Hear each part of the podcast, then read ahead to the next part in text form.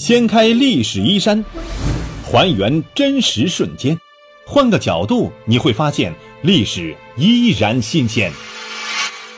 历史趣谈，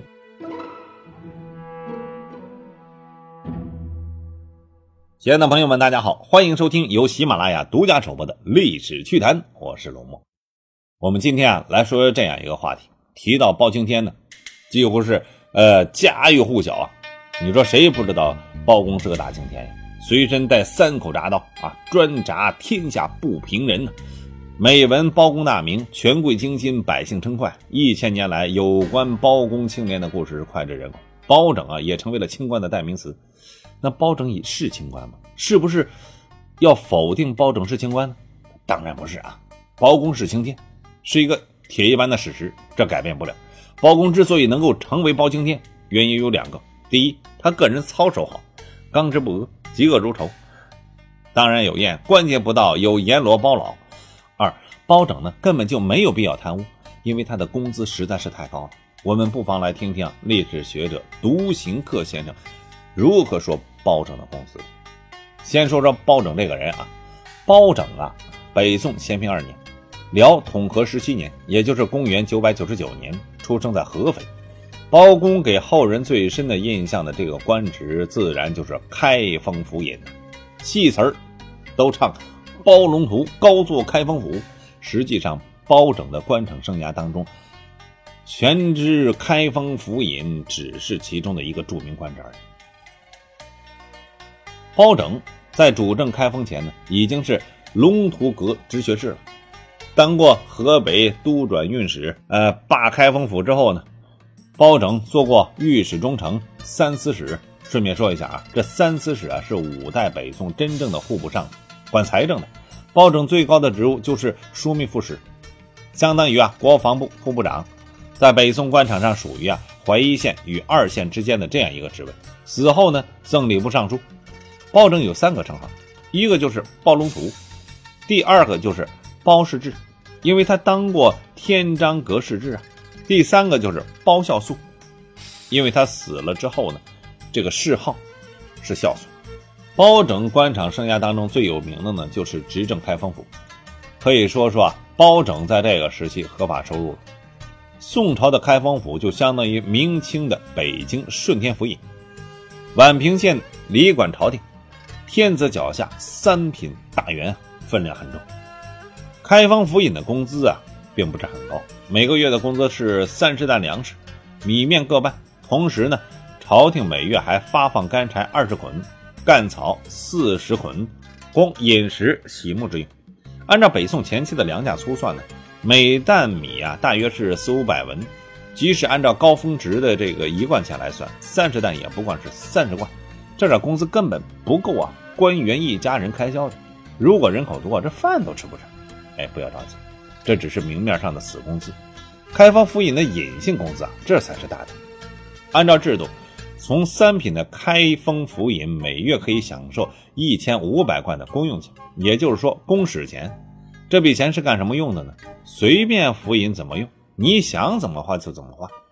这笔钱名义上是官员用来公事招待的，但实际上这只是堵万众悠悠之口的。公用钱其实就是朝廷给官员的私房钱。而且官越大，公用钱就越多。要是能做到宰相，一个月会有两万贯公用钱入账。宋朝的普通老百姓，最底层的农民，一天打柴能卖上啊百余文，勉强可以养家。捕鱼的稍多点，由此可以想见，包拯的一千五百贯的公用钱，这是很高的消费标准了。他的三十担工资都可以省略不计了。结束了吗？没有，包拯的福利。还有比一千五百贯公用钱更大的。开封府尹属于朝廷重臣，有资格享用朝廷赏赐的职田，为两千亩地。这些田地所产生的粮食，开封府尹可以按亩数啊进行，呃这种收年租的。这笔租子钱为府尹个人享用，每亩地的租子大约是一担，两千亩是多少？两千担呢？即使啊，每担粮食按五百文来换算的话，这也将近有一千贯呢。另外呢，开封府尹每月还有一百贯的天之钱，以及每年二百多斤的木炭，这属于福利补贴。以上这些啊，是包公作为开封府尹所能得到的薪水。但是不要忘记了，包公到做开封府尹的时候，他还有另外一层身份，他还是龙图阁学士，而龙图阁学士也是有薪水可拿的，而且薪水丰厚。包拯作为龙图阁学士，每月可以拿到一百二十贯料钱，十五贯的天支钱，三贯的饭钱，这一年就是一千六百多贯。另外，每年还能够领到绢三十四匹、绫十匹、罗两匹、棉一百两，这些林林总总的薪水福利加到一起，有多少？如果是啊，以一年来计算的话，有两万八百多贯。这还不算两千担的这个大米，二百担的小麦，绫罗布匹、木头棒子啥的。若换算成现在的货币单位，包拯每年领到的钱应该是一千三百多万元。如果官员一年能拿到这个一千三百多万元的合法收入，为公众服务十年，就能够成为合法的亿万富翁，他没有必要再贪了呀。宋朝之所以很少出现巨贪，不是宋朝官僚有多么高的政治觉悟，而是因为啊，宋朝制定的这个重士大夫而轻百姓的国策，等于是拿超高高薪呢来换取官员的清廉。宋朝富吗？确实是，是官富民穷。政府和官僚、地主啊，士大夫有钱，老百姓穷得叮当响。一遇到这个饥荒，百姓就要遭殃了。有大量宋人的史实，还有宋人诗文为证。但这并不影响宋朝士大夫的优厚待遇。包拯当然是清官。有趣的假设：如果包拯生在对官员苛刻的明朝，要做到清廉如水，还真的是超难的人生考题。当然了，我们历史趣谈节目呢，只是对独行客老师整理的包拯的工资福利的数据啊感兴趣，呃，对其观点啊不敢苟同。在以往节目当中呢，我们也提到过和珅何大人，这位清朝的高管工资水平也大得惊人，实际到手的工资远远在包拯之上，而且和珅呢也是个大地主，清朝的福利政策还要好于宋朝，并且啊，清朝的经济发展水平呢也跟宋朝一较高下。在这样的情况之下，和珅他依旧是巨贪，这里边的道理啊，又恐怕独行客老师现在呢都无法解释了。另外还有一个观点，根据包拯的工资水平来看，宋朝每年啊给三十万岁币，不过呢是十个官员的工资罢了，用十个官员的工资换取边境上的和平，从而升起庞大的边境贸易。我们在以往的历史趣谈节目当中也聊过，宋辽两国的边境贸易啊。一直是宋朝占便宜，大量货币流入宋朝。这样看来呢，宋朝政府确实是会做买卖的呀。好，今天的历史奇谈，我们聊的是关于包拯包大人。就到这里，想听更多的呃精彩故事呢，可以来关注由喜马拉雅独家首播的历史趣谈。好，今天就到这里，感谢大家的关注收听，明天同一时间再见。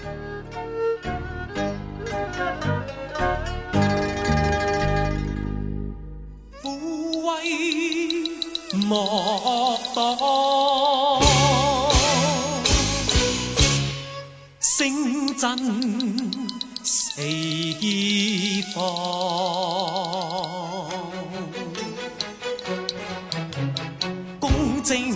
未怕威榜，处变未会惊慌，鬼怪一见完全回避，龙潭无惧。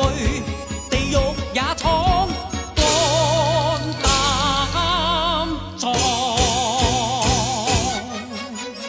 行人意安危未计，权和势。此生未怕，让正气消罪恶，未会终未会往，不怕奸臣。诉害民豺狼，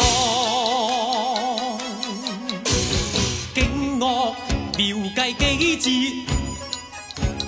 诸间定国安邦，处世刚正要似青天，事事自公，并未有私。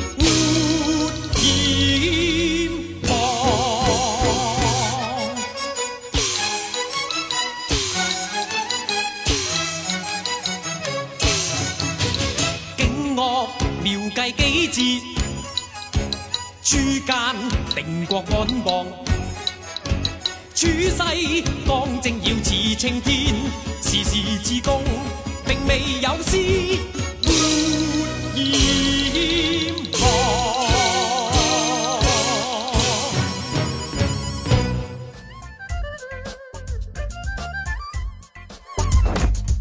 掀开历史衣衫，还原真实瞬间，换个角度你会发现历史依然新鲜。